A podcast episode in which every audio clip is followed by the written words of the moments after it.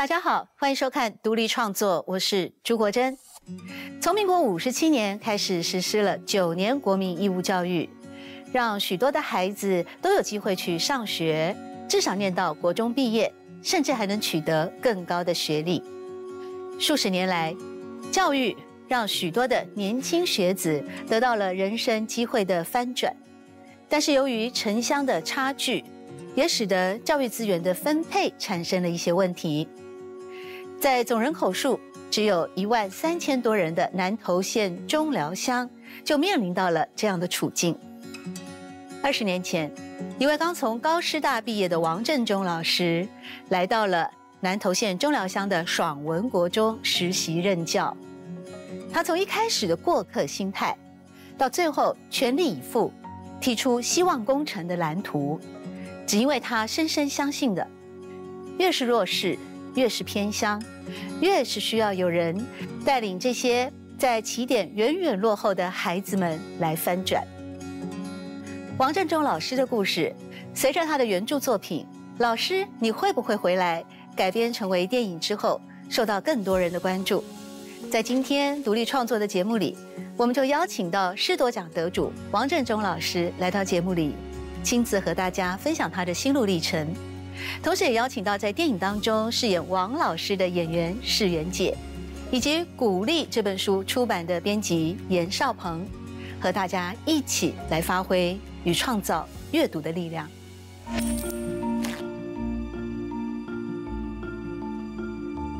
当我面对我眼前的这些孩子的时候，我我我多么的热切想要让他们知道，说受教育可以让你们有机会。在未来的人生，可以去选择你想要过什么样的生活。嗯，我我我觉得那那那个那个跟原生家庭跟自己生命历程的投射是绝对有关系的。嗯哼，什么叫第一志愿？我想我们孩子大概百分之九十都会告诉哦，第一志愿就是我们想去的地方叫第一志愿。这是两千年的时候，王振中老师回到爽文国中教我们的第一课，就是对，我们告诉孩子说。你想去的地方就叫第一志愿。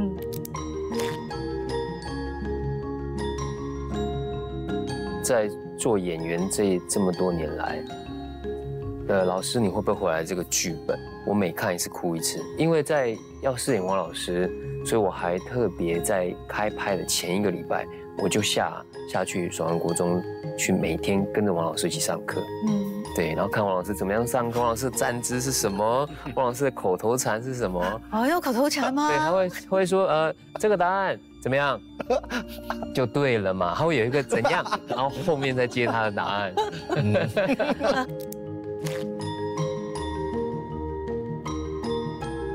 那时候写稿的过程也非常有趣，他并不是一本写完，一本稿子写完交给我。他是每天在脸书上，在部落格上，每天固定写个三千字。三千字，我这本书我都不敢多看，因为每次看都会哭。哦，对，每次看都哭，不止我哭。我那时候我的执行编辑，我们座位坐在隔壁，我每次经过看他编书，我说你在哭什么？你可以想象一个编辑，他就坐在他的办公桌上，然后在编那个稿子的时候，就是一直哭，一直哭。嗯，哎，这本书就是有这个这个魔力。老师，你会不会回来？这本书在二零一一年第一次出版的时候，短短的三年之间就卖出了五万本，而后随着影视作品的改编，还有口碑的较好叫做呢，累积到现在已经卖出了超过三十万本，可见这本书的影响力有多大。同时呢，也受到了各方的关注。而在今天的节目里面呢，我们就邀请到这本书的灵魂人物，也就是王振中老师啊，来到这里和大家分享。就是一开始这本书虽然是二零一一出版，但他如果往回溯更久以前，其实写作的动机是在一九九九年的时候。那你当时是有什么样的一个起心动念，想要来创作这本书呢？呃，一九九九年那年应该是我在服役，然后呃，因为九月地震回到学校。然后呃回到学校的这个呃灾区嘛哈，然后被学生问了一句，说是老师你会不会回来？嗯，呃那时候很感动，那觉得这应该是人生当中一个很特别的一个历程，呃没有想太多，那就是每天呃在学校里面去投入工作，累积那一些就是在学校里面呃工作的痕迹，呃大概是要到二零一零年左右。那一个想要把它写下来的那一个，呃，这个种子才比较隐隐约约的萌芽。嗯，那后来因缘机会遇到了呃主编，遇到了学弟，然后一一年又看了这个呃在研究所的这个课程课堂里面看到那个美国的纪录片《等待超人》。啊，这是一部在呃描述美国的一群人努力为了这些辛苦的孩子所做的教育的这些纪录片，嗯，所以才在一一年四月份下定决心要把它记录下来，这样。哦，可是你。回顾自己的这些往事，是过去十年的历程啊。也因此，我在看这本书的时候，我真的说老实话，很少一本书让我在看还不到三千字的时候就又哭又笑啊。哭的部分就是一开始你在谢子里面，你的这个一九九九年九二一大地震，你回到了当时你大学刚毕业去实习任教的地方。那是因为你母亲的一句话说：“听说爽文国中都倒了。”对。那你心里面就想，那些学生呢？我曾经教过的学生呢？怎么办？嗯。所以你回去看，真的倒了。那后来你终于看到了劫后余生的那些学生们。跑过来抱着你说：“老师，你还会不会回来？成为你写这本书当时可能说一个触媒吧。”对。那我说又哭又笑的部分就是在于啊，我看到这谢子的时候，因为九二一大地震是我们许多人哦，至少在我们这个年龄都曾经共同经历过的那时候的新闻，那时候的灾变，那时候的灾后重生。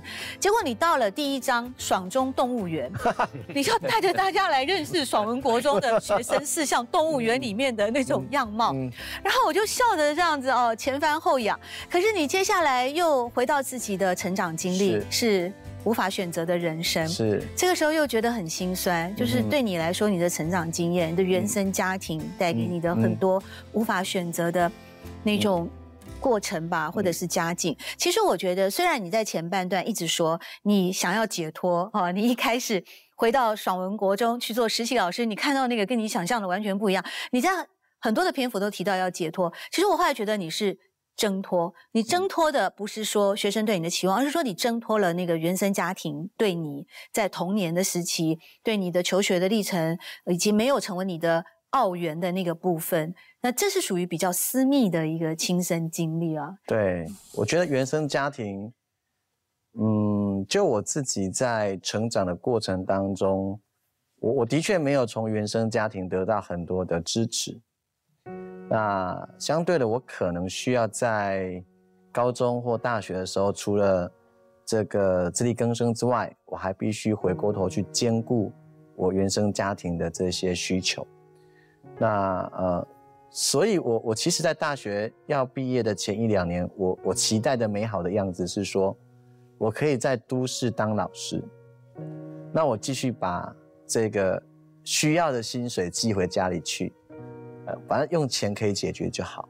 那但我想要留在城市，然后过那一种我觉得比较是我想要的样子，那种名师啊，然后学生的追逐啦，然后家长的期待啊，我我觉得那个比较是我觉得我想要的一个样子。那至于原生家庭，就是呃钱有回去就好。那因为那个母亲的期待，所以我回来，我我一直会觉得他跟我。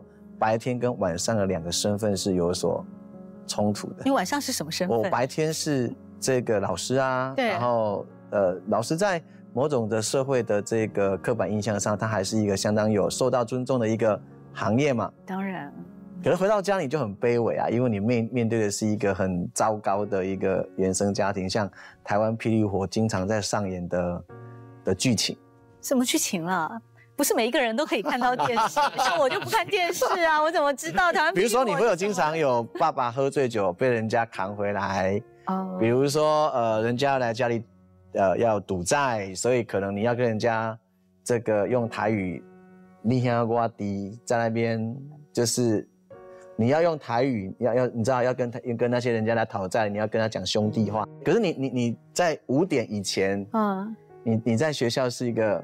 文质彬彬的老师，类似对对对，但是五点之后你可能要，所以我会觉得所谓的解脱，就是你解脱或是挣脱也好，不只是说家庭原生家庭那一种对你的框架，我我也我也想要，就是好像有一种莫名的那个捆绑，说我的我想要有一个什么样子的生活，那种生活是比如说光鲜亮丽的，嗯，呃，文质彬彬的，就是我觉得我想要过那样的生活。需要提名牌包吗？也也没有啦，但是就觉得 就觉得那一段时间对我来讲是就是住家里，然后很近，然后又去到这样的一个学校，我觉得对我来讲是很多很多复杂的那一种嗯束缚跟捆绑。而且你那时候还很年轻嘛，才大二十出头啊，二十三对对对，对，我其实高中、国中、国中毕业那一年到高中，我我其实就已经在过这样的生活了。嗯对，我们原生家庭就是一个，其实其实是因为我的父母亲，我的呃我的呃，在我出书的时候，我的父母亲都还在，所以我我觉得其实我细腻的去描写那一些，呃，在我成长历程当中的这些故事，我觉得会让我母亲不舍，呃，同时也会让我的父亲感觉难堪。我不想要去造成他们的这样子情绪，所以我在书里面所描写的都是我觉得，呃，呃，麻辣或者是那个程度还没有那么强烈的，我觉得应该那你都让我哭了啊！我看到一个孩子没有家庭的支援，你必须要去打工，你必须要兼家教，你必须要离家出走，你必须要住在一个阁楼，一坐起来头就会顶到天花板，在这边去重考，最后才考上了高师大。所以在整本书里面，对于你的就是原生家庭的经验，你也必须要提一部分。为什么呢？因为就证明了你可以在自己的人生翻 转，嗯所以你当然也可以去翻转其他的孩子们。我我觉得当然是有关联的，不过我没有想过，我我们今天的节目要挖很深哦。哎呦，一开始就 一开始大家就来没有想过，做。我们以为可能要 聊一些高空跳伞教育议题之类的。有，等下会聊到很多很好笑的对沙拉油啦、后天运动会啦。我我会觉得，我我觉得我我每一个人都会去投射自己的生命历程，呃，去到自己的职场的职涯。嗯我我觉得这难免，特别是老师这个很特殊的行业。老老师这个行业某种程度是有机会可以去成就他人的。对，嗯，嗯那所以当你去到偏乡面对这些孩子，你看见他们跟你生长在类似的一个辛苦的环境，他们一样面临跟你类似的原生家庭的对待，甚至更辛苦的时候，你会不由得去投射自己是怎么过来的。我的心里很坚定的相信教育可以翻身。那个翻身不见得是当老师，而是说我透过受教育，我可以拥有选择人生的能力，我可以改变我人生的一些机会。那我坚信这件事情，那是因为投射了我自己生命的历程，因为我透过受教育，所以我的人生有了改变的机会。对，所以，当我面对我眼前的这些孩子的时候，我我我多么的热切想要让他们知道说，受教育可以让你们有机会，在未来的人生可以去选择你想要过什么样的生活。嗯我我我觉得那那那个那个跟原生家庭跟自己生命历程的投射是绝对有关系的。但我觉得同一时间是，也因为我来自这样子的原生家庭的生长历程，所以我并没有采取那一种美好愿景的一种一种这个呃催眠。太迪士尼童话世界我的我我要告诉你的哦是，我我知道我们要非常的一步一脚印的，非常踏实的，从一点点的改变，然后累积未来实现梦想的能力。嗯所以你看到里面会有学习护照，嗯因为学习护照这件事情本质，在城市的教育专家来看，那是一个很低阶的教育手嗯手段。他会觉得教育就是要愿景啊，嗯要内化，要给人家蓝图的。你今天作业交了加十点，换一本笔记本，这样子不是会把孩子变得很功利主义吗？他不明白的是说，他得先从累积可见的改变，嗯然后渐渐相信，我如果继续努力，未来的改变会发生。那我我并没有生长在，我并我我的成长历程都是透过这种积微小的改变，然后看见可见的改变的未来。我的生长历程是这样，我的受教育的投射的样态也是这样，所以我并没有觉得我要先给孩子一个很远远大的愿景，然后我我先从小从微小的这些点滴的改变，嗯对，所以呃，某些会觉得嗯，跳蚤市场学习护照点数换科学面换什么，那个是一个很低阶的，那那个不过就是一个趣味的引起那个动机，那个过程当中，老师当学生十点、二十点、一百点换了一个笔，换了一本书，然后他拿在手上很高兴。这时候老师跟他说：“你知道吗？你现在努力的一百点可以换这个书，你未来有很多可以换的东西，只要你愿意跟现在一样努力。”嗯后面那一句话才是真正的嗯，嗯，作用。可是后面那一句话最后会因为前面这个他拿在手上的东西而变得更具体可见。翻身是教育应该创造给孩子的机会，但更重要的是，让孩子明白得自己翻身。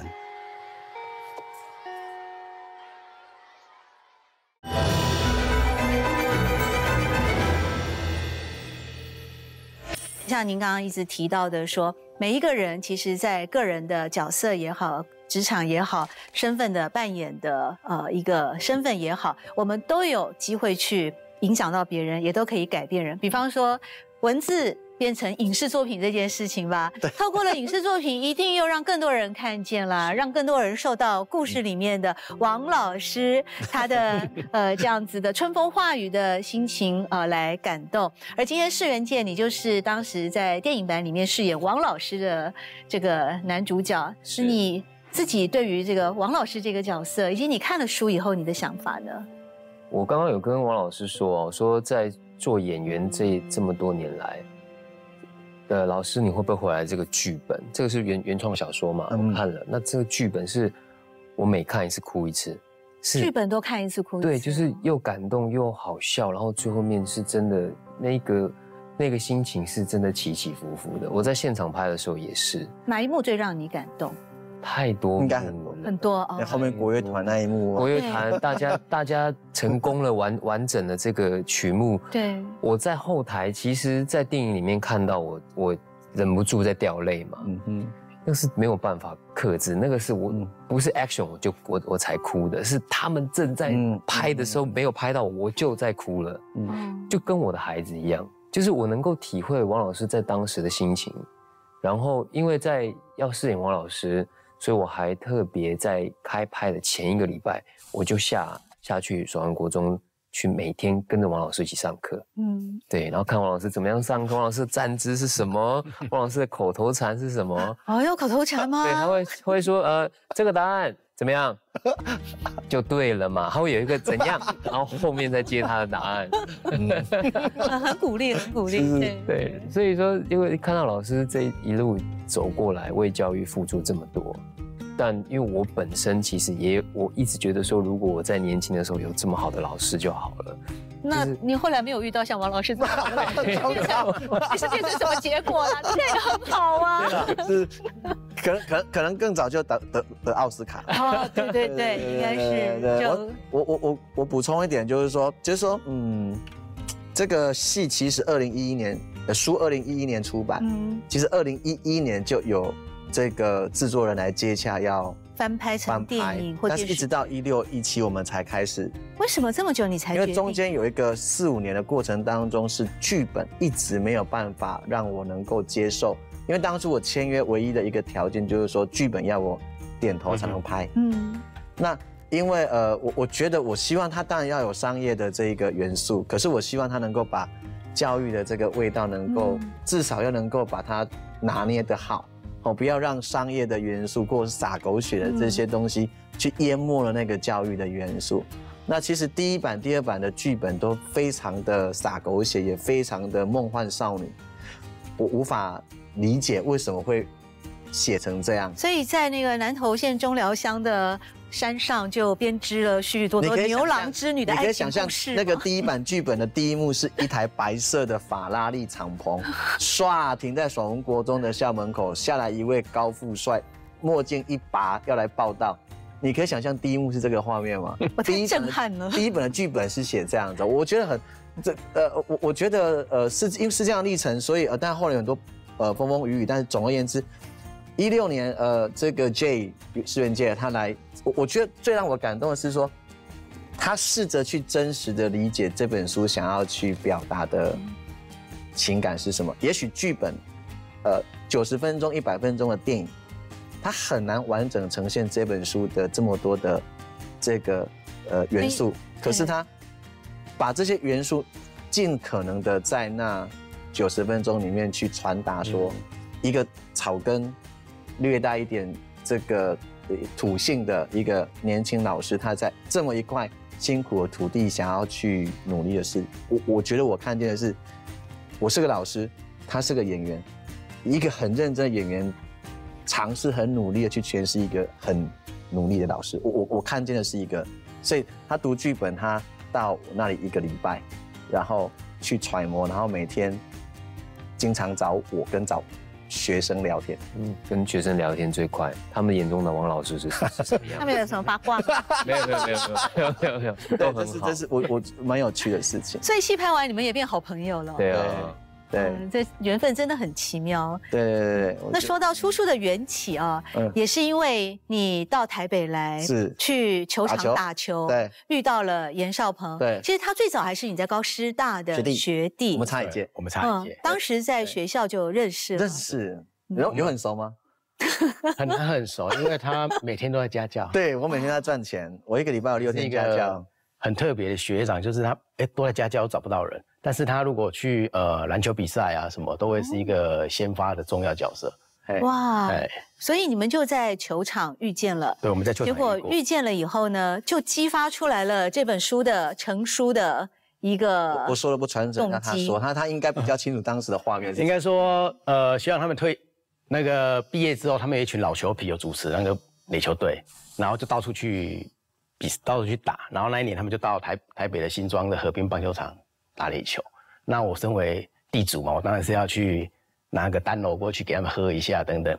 那我就要跟他聊天的时候，他就说他呃拿泡尔教师奖去马来西亚演讲。嗯，我那时候一听吓一跳，哎，我的学长他做了什么事情？为什么会到国外去演讲？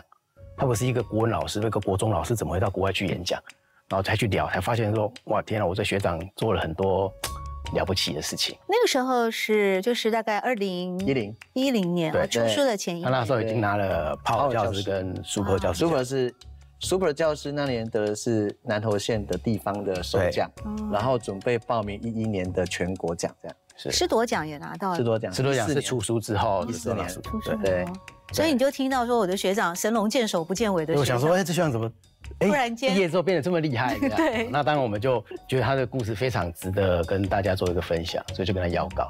但他当下也没有说，没有答应你。对他还在还要酝酿一下，对。然后后来他愿意写了，然后那时候写稿的过程也非常有趣。他并不是一本写完，一本稿子写完交给我，他是每天在脸书上，在部落格上，每天固定写个三千字。三千字，哇！为什么要用这种方法？呃，是这样。这个这个里面的章节哦，包括里面这个章节的安排都是我安排给他的，嗯，不是主编，主编没有什么功能，所以你自己，所以你自己兼编辑就对了。就是说，呃，你你看哦，像这个这个呃，从这个谢子这边第一章、第二章，然后第二章开始失约无止境的跑，它每一个标题都是我当天下午在脸书预告，我晚上九点要在脸书即时线上写作哦。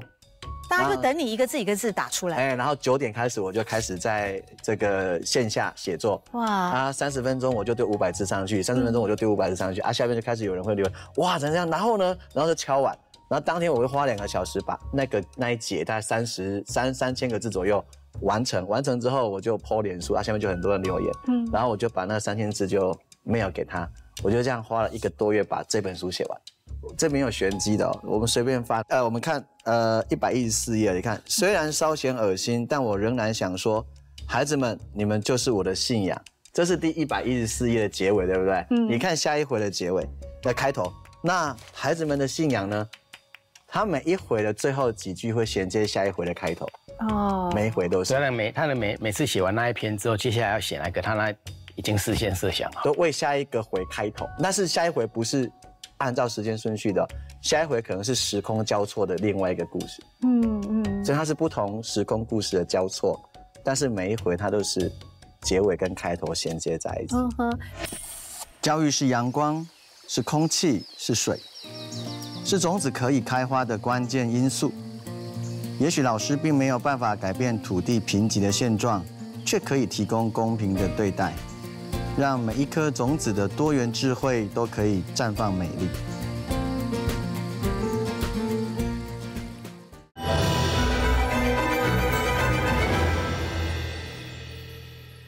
呃，你刚开始去去规划那些学习护照啊，或者跳蚤市场，或者是基点啊、换赠品等等。你说也许跟城市的学校比起来啊，好像是一种比较草根性的，或者是比较低阶性的、比较容易的做法。对但事实上，透过了这些做法，其实你让这些孩子逐渐凝聚了一个对学习可能会有嗯机会的起步跟嗯开始。嗯，那你后来怎么样让这些 爽中动物园的学生们哦，一步一步的在五年之后、嗯考上国立高中职的比例突破嗯七成，嗯哼。还有人 P 二九九。我觉得那其实就是一个我我们常常讲在教学现场，嗯，不管偏乡或原乡都一样。我觉得其实共同的一个概念就是说，呃，是不想还是不能，是不会还是不想，这两个问题是是孩子不想学，还是孩子不会学？呃，我觉得如果可以先解决不想的问题，那个会不会就比较容易被解决？如果孩子连想都不想，那么很难解决他会不会这件事情。当我们一直执着在于他解决他会不会的时候，其实会让他更想逃。嗯呃，我我们才我因为这几年其实我们呃我我在台湾很多教学现场看到的状态是说，我们比较常常只看见这个孩子们的城乡孩子学习的学历的差距，但是并没有去看见他们在天赋上的差异。我我们只执着在说我要补上你的差距，但是常常也去压抑了他的差异。如果我我们能够让孩子相信自己是独特的，我我我看见我天赋的差异，透过我的教学，透过我学校的设计的这些情境，让他把差异变成亮点，那种成就感会让他迁移回来，去努力补上自己的学历差距，嗯这个事情就有可能发生。那呃呃，所以我我我觉得，如果动机起来了，然后我们给他公平的受教机会了，那么那些呃考上的不同的学校，去到，因为在爽中我们如果今天到爽中去，再回去学爽中，你问每一个孩子，呃，什么叫第一志愿？我想我们孩子大概百分之九十都会告诉哦，第一志愿就是我们想去的地方叫第一志愿。这是两千年的时候，王振中老师回到爽文国中教我们的第一课就是对，这个。我们告诉孩子说，你想去的地方就叫第一志愿。嗯那我们一起在这边努力的事情是让你有能力去到你想去的第一志愿。嗯哼，对，所以如果说想了、愿意了，对，那么每一个孩子就有机会去去到他想去的第一志愿。所以不管是公立高中职啊，还是 PR 九九，或是现在以现在会考来说，我们今年的孩子也有两个是五 A 以上的成绩，应该是他们的成绩就会到达所谓的中一中、中女中的标准。可是他们，他们一定会去念中女中、中一中吗？不见得，他们会去他们更想去的地方。不是说我啊，因为我分数到那里，我就一定就是去那里。分数只是为了帮助你去到你想去的地方。对，这就是思辨能哎力，对分数不会必决定须要有思辨能力。分数不是决定你要去哪对里，你你努力争取分数的目的是为了让你去到你想去的地方。对，而且对对于这些才十五岁的对年轻的孩子们，对在这个年纪就能够提出自己思考过的、辩论过的，或者他讨论过的判断、辨别的能力，选择他最想去的学校，或者嗯选择他最想念的一些嗯适性的嗯那种。职业技术学校也对好，或者是升学学校也好嗯，是经过他考虑的。我觉得这样的一个教育功能是非常非常伟大，对而且真正才是教育。不过说到刚才施元健，你说你很希望你求学过程能早点遇到像王振中这样的老师，那你是真的没有遇到过像王振中这样的老师吗？没有，因为我在求学的过程，我有跟老师，老师有说过，就是就像我自己有碰到，像我的老师就是把课本念完，就是在台就上像录音机一样这样子念完。，那我会觉得，那我自己也可以看。嗯嗯对，啊，嗯对啊，就是不是真的懂，而且有时候考试就说老师就说这边一定会考划重点，那你就把这边念好之后了。但是我考完我什么都不知道，我不知道这到底在讲什么。你就死背吗？对，就变成这样。但我看到老师上课不是，他是会让你了解，他是会让你知道为什么要写这个答案。嗯哼对。所以我我不仅仅是想要遇到这样的老师，我现在已经来不及了。我真想重新啊，时光倒 流。我要到到童年的话，我就要来叫我爸爸妈妈一定要移民到南投，我想要中 我疗我们学。校现在有像你爸爸妈妈这样想法的，有六成以上哦。啊我学校这四到五年来，跨区来就读、选择读我们学校的占学校比例，呃，一半以上，大概有六成的孩子每天从台中、彰化、南投市来到我们学校就读，这样。所以你已经打造爽文国中成为一个金字招牌的这是一个，这是一个呃，嗯，我觉得是先有了一个，我我们先努力一起打造了这个品牌，对，然后呢，去意识到一件其实非常非常，其实我我我我想那个世元界可能不知道，电影是一六年拍，一七年上映，对不对？其实一六年的时候，我们正面临学校的生死存亡关头，哇，少子化的关系对吗？对对招生不足额，对对对可能被对，被停止。减班，每一个学校减班都是大事，爽文国中减班一定上头条，因为隔天报纸就会刊出来说，老师你会不会回来？不用了，没有学生了。所以我们有偶像包袱的呢。对，有偶包有在我们这么的灿烂笑容的背后，是深深的生死存亡的压力。那当大家看到你学校减班的时候，键盘的酸民就会出现，就是说：“哎呀，出书成名、拍电影啊，好了不起哦，啊都没有在学校教书，所以学校人数都怎样越来越少。”他并不知道，我们就算使尽所有吃奶的力气，再怎么努力，他的条件就是只有二十八个学生啊。嗯，后来呢？所以我们必须要把品牌做出来。嗯然后呢，让家长为这个他们心爱的学校所努力。所以一七年电影那时候正在准备上映的时候，我就跟全校所有的家长跟老师共同说了两句话，就说我们要一起努力，让更多的孩子可以来读爽中。那让更多的孩子来念爽中，不是为了我们老师的生存工作而努力，而是要为你们的孩子留住一个好的教师团队。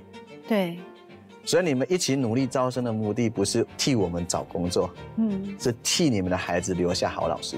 而且你们那时候真的很用心的，是啊去为孩子打造一个优质的学习环境。怎么说呢嗯？包括你们也很注意到了，可能我们在城市念书都不会注意到的，就是孩子离开校门以后啊，那就是家长的事情，跟学校无关了对。但你们观察到，哎，孩子离开校门以后，才是步步危机的开始。对有人就直接跑去公庙，有人就跑去嗯杂货店、是电动玩具、抽烟喝酒、奇形怪状。是是，所以你们后来组成了一个路队的。对，这个嗯很难得，这大概只有在中寮乡可以做到。就是呃比较小学校，基本上乡下如果呃如果没有这么做，其实就是放牛吃草嘛，嗯，就散了，全部散了。我其实其实可以不用管到校门以外。我去爽中的第一年也是这样啊，就学生到校门口就全部怎样散掉。但我们希望说把孩子能够安全的带下去，同时让所有的居民都看见孩子们的改变，所以我们就会把孩子带下去，然后好好的放学，让让所有居民都看到说哇，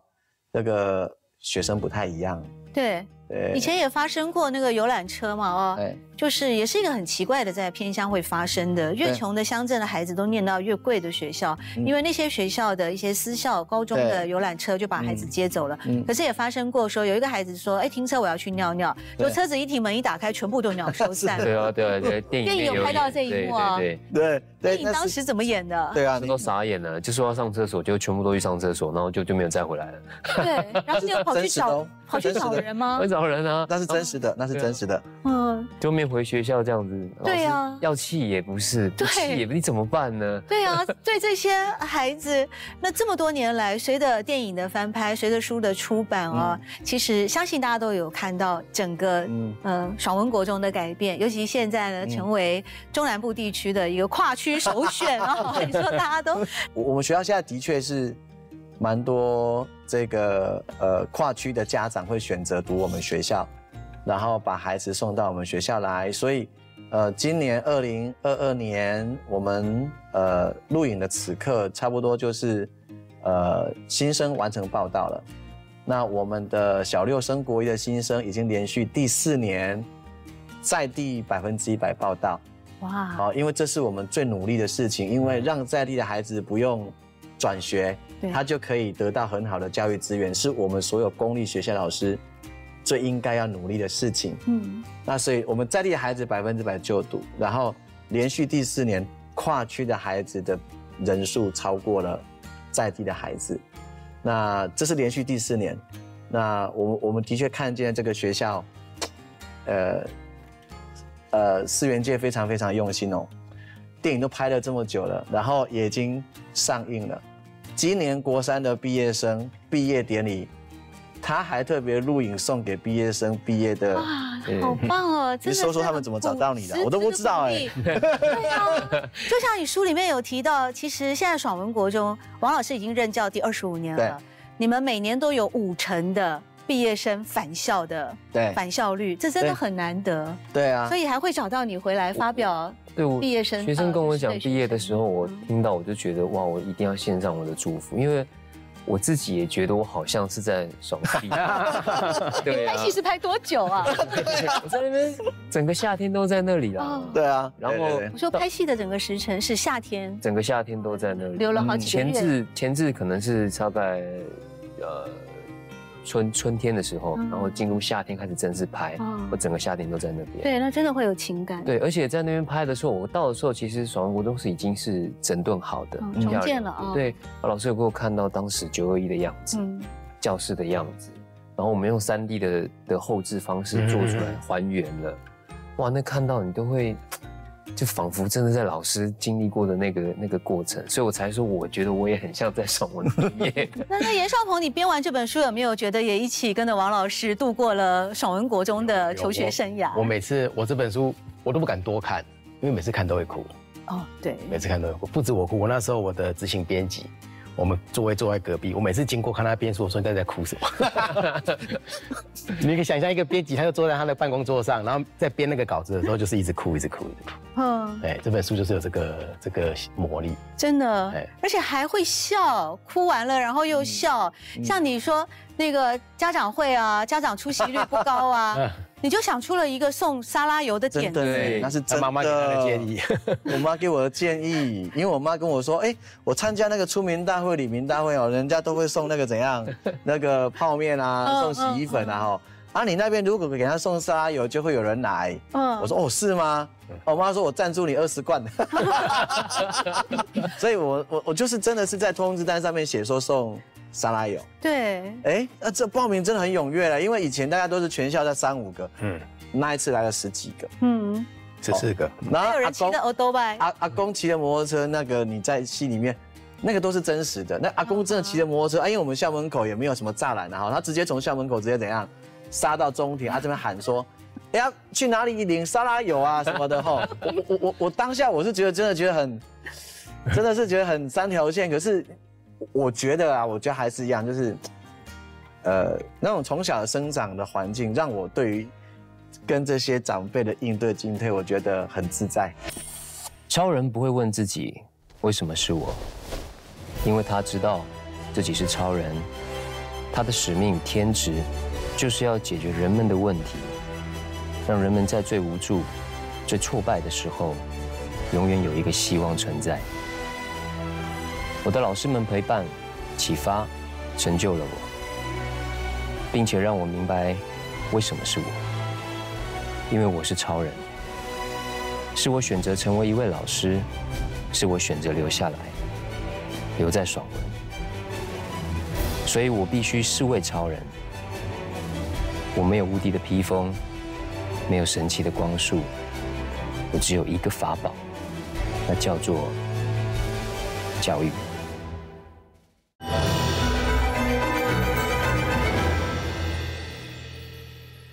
你当初会决定回到爽文国中，也是因为当时任教的蓝校长嘛？谢谢谢校长对我对这位校长是跟你说聊一聊，就把你聊到心坎里了嗯。，我觉得人生当中每一个时期都能够，如果遇到贵人的话，嗯我我觉得是一个很很很很大的福分啊。嗯嗯，我的国小、国中、高中、大学，我都有遇到好老师。嗯对，那没想到我在呃职涯的第一年，我也可以遇到一个这么好的校长。嗯呃，他让我学会的不是说我们一般一般我们说做事情要有担当，我想大家都会讲，啊要有担当，我们做事情要有 guts。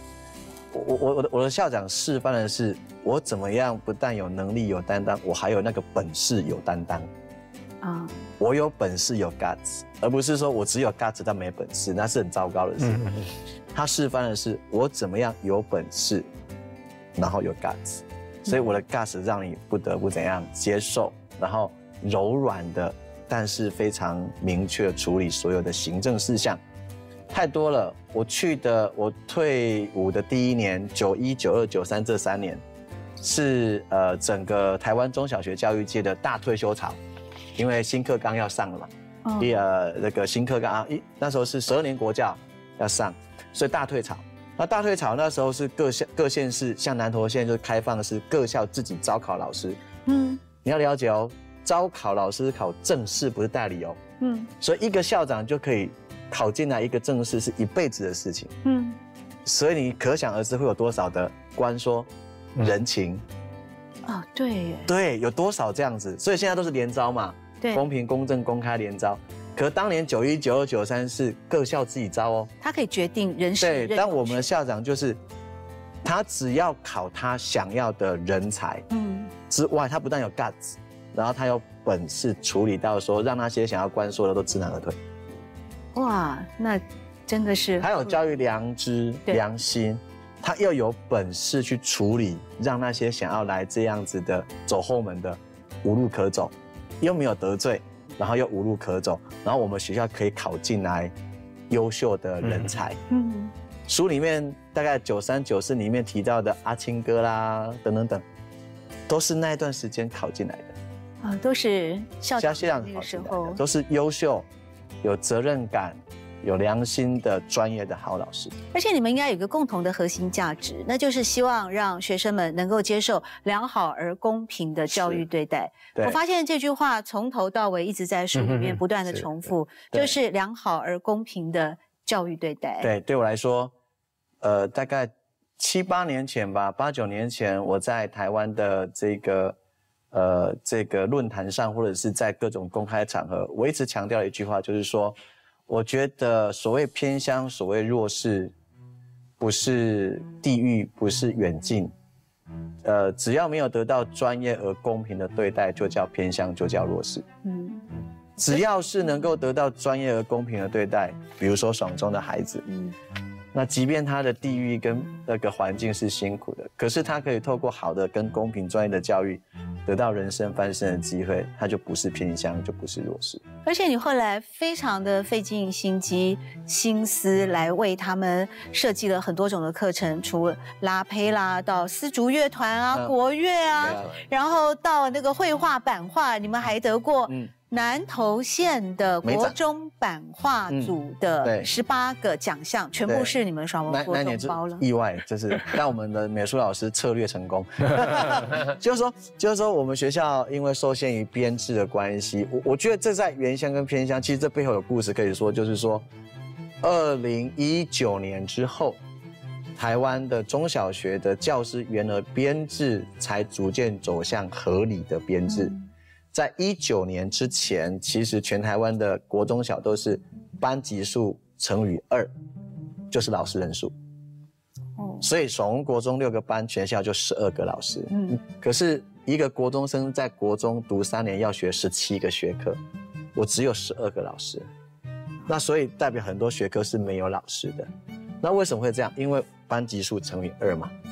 所以二零一七年因为书，因为电影《世园界》有打动我们的总统，所以二零一七年小英总统有找我去官邸聊所谓的偏乡教育跟原乡的资源。那我就当着总统的面跟他说了刚刚说的那些话。我说班级数乘以二，等于十二，所以我们学校没有美术老师，没有音乐老师。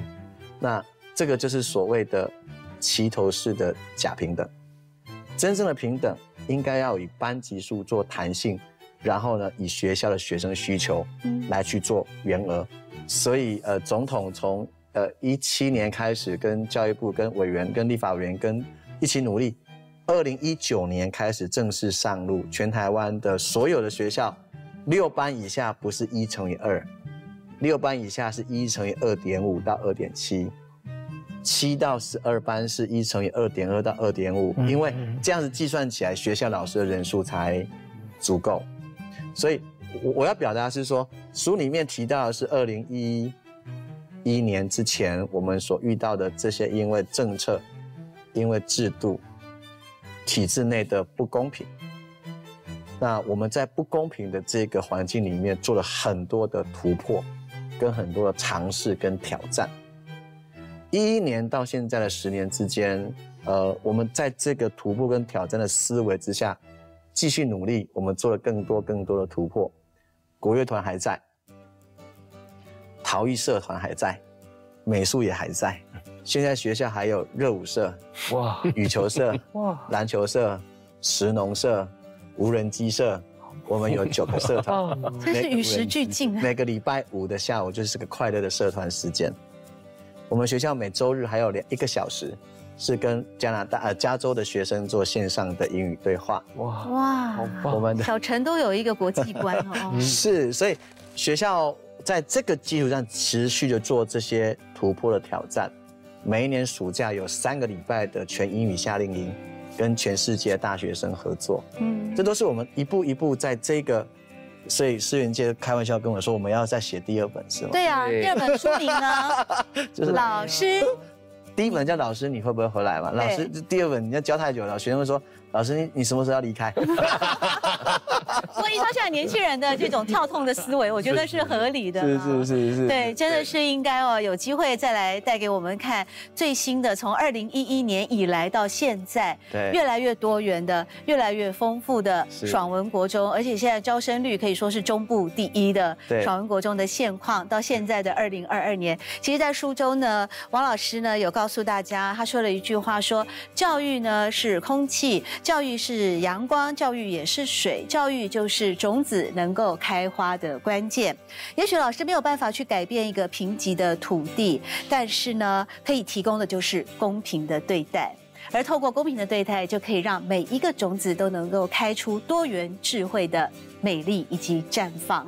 今天很开心能够邀请到我们师铎奖的得主王振中老师来到节目里和大家分享。老师，你会不会回来？还有当时呢，我们的幕后推手啊，会演示好书的严少鹏编辑，以及在电影里面饰演王老师的释元界，也带给了大家非常多精彩的拍摄电影的一些花絮跟分享。谢谢大家，我们的读书会就进行到这边，太开心了，在这书里面。你每次看都哭，是你呢？大概从拍戏前置就一路哭，就一路哭了。最而且我妈妈会偷看我的剧本。对，有一次我在在客厅，想说我妈怎么在房间哭？我在看你的剧本。